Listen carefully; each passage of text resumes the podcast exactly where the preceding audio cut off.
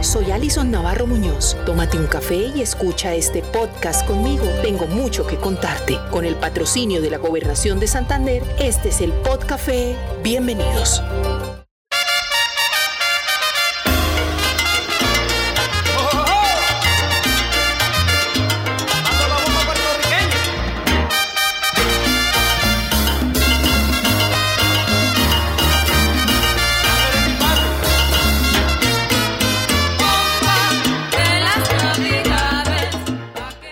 Veo muy contentos y entusiastas alistándose para celebrar estas fiestas de fin de año, para salir de casa a hacer compras, para reunirse en la novena con la natilla, el buñuelo, la empanada a bordo o incluso para salir de viaje. Pero ¿ya pensaron en tomar medidas para evitar que los amigos de lo ajeno hagan de las suyas? Hoy felices pero seguros.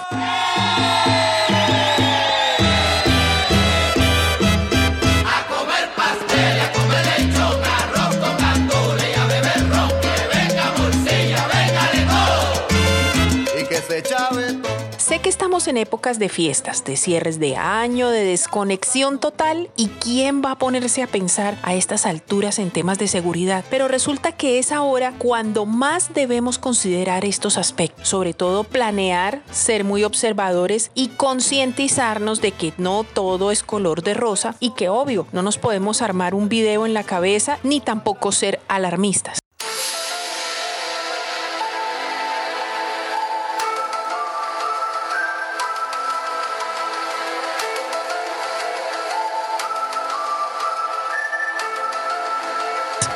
Jorge Pradilla Calderón, ingeniero civil de profesión, instructor táctico operacional de Gesta y de la Academia de Seguridad ATS, así como experto asesor en temas de seguridad, nos habla sobre la importancia de no andar tan relajados como se quisiera. Debemos tener muy en cuenta que los bandidos siempre están al acecho en busca de una oportunidad, en busca de quienes lamentablemente en la ciudad estamos siendo y presentándonos como potenciales víctimas.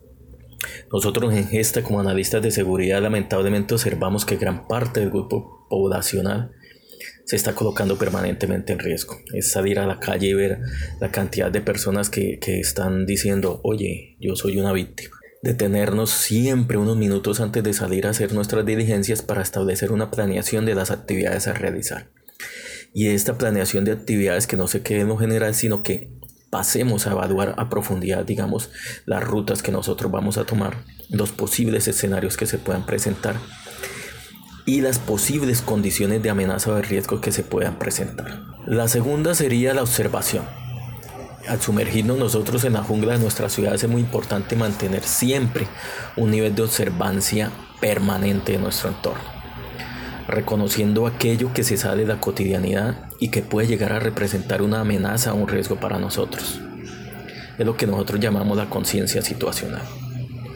Como tercer punto, la actuación, que es por poseer y practicar un permanente ejercicio mental y físico como una herramienta de acción proactiva para eh, en tres etapas actuar. Entonces tenemos la planificación de cursos de acción, la observancia, que es la conciencia situacional, y la actuación, que es la acción proactiva. No es necesario creerse Superman criollo.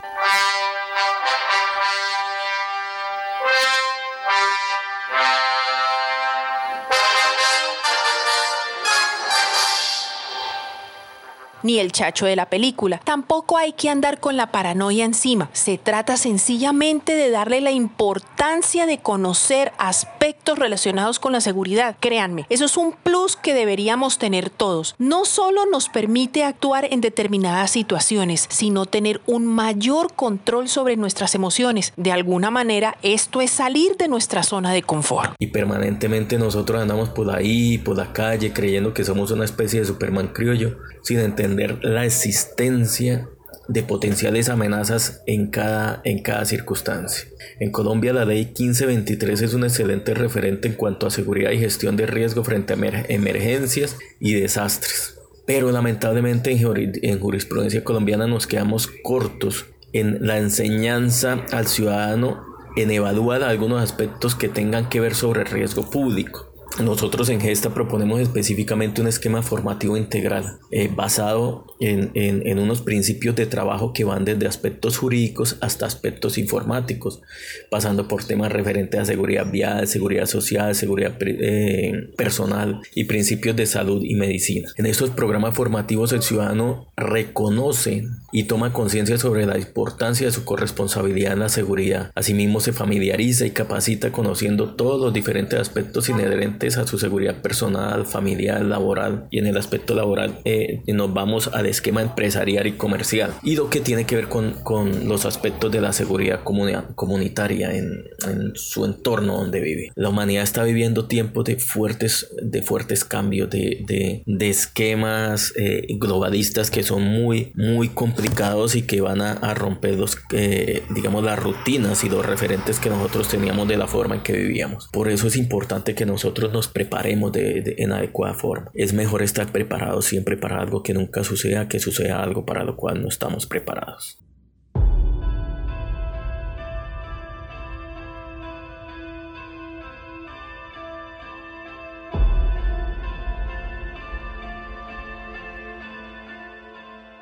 Son muchas las cosas que a uno le pasan por la mente a la hora de reaccionar cuando somos víctimas de un atraco, de un delincuente que quiere agredirnos o de algún desadaptado que sencillamente le dio por hacernos daño. En ese momento el cuerpo y la mente deben y deberían ser uno solo. La palabra reaccionar que tú dices, ya que la palabra reacción implica que ya se haya ejecutado una acción. Y esa acción primariamente genera una, una acción que lamentablemente puede haber afectuado en gran forma nuestra integridad física, la integridad física de nuestros seres queridos o la de nuestros bienes muebles e inmuebles. ¿Qué ocasiona el miedo, el temor, el pánico? Y cómo actúa de forma imperativa sobre nuestra mente y cuerpo, impidiendo ejecutar acciones proactivas, conduciéndonos por lo general a verdaderos desastres de actuación frente a una potencial situación crítica, que es lo que comúnmente nosotros estamos viendo en estos videos que nos llegan eh, por los medios o por las redes sociales. Nuestro cerebro aprende y enseña a nuestro cuerpo en la medida en que nosotros lo formamos, instruimos y entrenamos bajo rutinas adecuadas. Y esas rutinas adecuadas deben llevar a la mente a vivenciar escenarios similares a los que potencialmente viviría bajo determinadas condiciones críticas de riesgo. Como ya lo decíamos nosotros en Gesta constantemente estamos estamos generando espacios formativos que involucran este tipo de entrenamiento. Nosotros buscamos que el alumno pueda adquirir herramientas para controlar en ese instante su entorno de estrés, manejar adecuadamente el temor, controlar el espacio, el tiempo y la distancia para poder aplicar técnicas adecuadas, actuaciones proactivas que lo lleven a solucionar rápidamente una eventual amenaza. Y es que tener miedo es apenas lógico, no nos dé vergüenza, somos humanos, lo sentimos, pero ante una situación es muy importante precisamente eso, haberlo vivido, saber cómo podemos actuar en una siguiente ocasión. No es fácil a una persona indicarle y decirle, mira, tú debes actuar así para dominar el miedo. Debe tener una vivencia para que reconozca su miedo, aprenda a entender su miedo, aprenda cuál es su comportamiento y creamos las molduras necesarias para cambiarla. La idea es modificar esos instintos reflejos cognitivos que nos genera nuestra amígdala cerebral en instantes de miedo para que las actuaciones sean proactivas.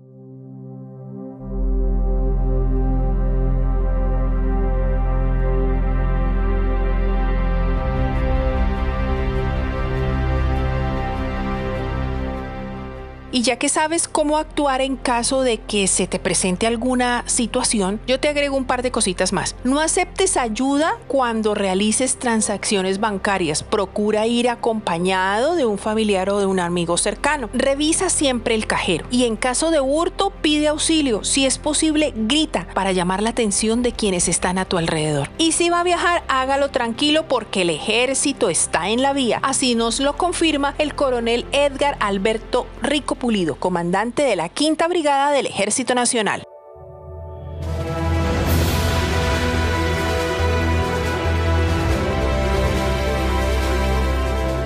Esta es una campaña muy importante que la hemos venido lanzando y busca proteger a todos los colombianos y a todos los santanderianos que se desplazan por las vías de nuestro departamento. Tenemos 34 puntos de control sobre las cuatro principales vías de entrada a nuestro departamento y sobre las principales entradas aquí a Bucaramanga y a las cabeceras municipales importantes. Con esto que se busca, que los viajeros tengan y vean a sus soldados y se sientan seguros para su desplazamiento. Tenemos una línea que es la línea 147, donde nos pueden llamar y tenemos una redacción importante y oportuna para solucionar cualquier situación en temas de seguridad que se presente. Nosotros trabajamos en unos planes de coordinación armónica con nuestra Policía Nacional. Tenemos reuniones en consejos de seguridad permanente con los alcaldes, no solamente del área metropolitana, sino de todos los 70 municipios de Santander y los 83 de nuestra jurisdicción. Y busca eso, busca garantizar la seguridad, que haya armonía, que se cumplan todas las medidas ordenadas por el Gobierno Nacional y por los gobiernos departamentales en los temas de bioseguridad para contención del COVID-19. Desconfíen de los empujones, eviten estar en sitios donde hay aglomeraciones, no carguen su celular o billetera a la vista porque eso los hace presa fácil de los amigos de lo ajeno. De vez en cuando es importante que miren quién está detrás de ustedes, asegúrense que nadie los está siguiendo importantísimo. Organícense antes de salir de la casa, tracen una ruta y en lo posible sean puntuales, o sea, como el dermatólogo, al grano.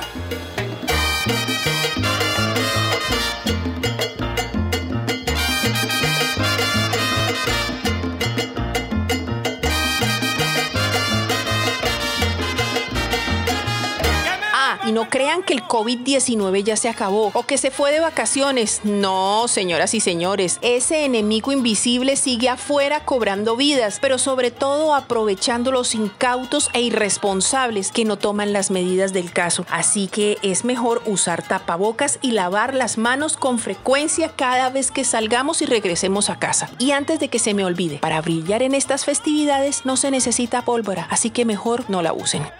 Nos vemos en el próximo podcast.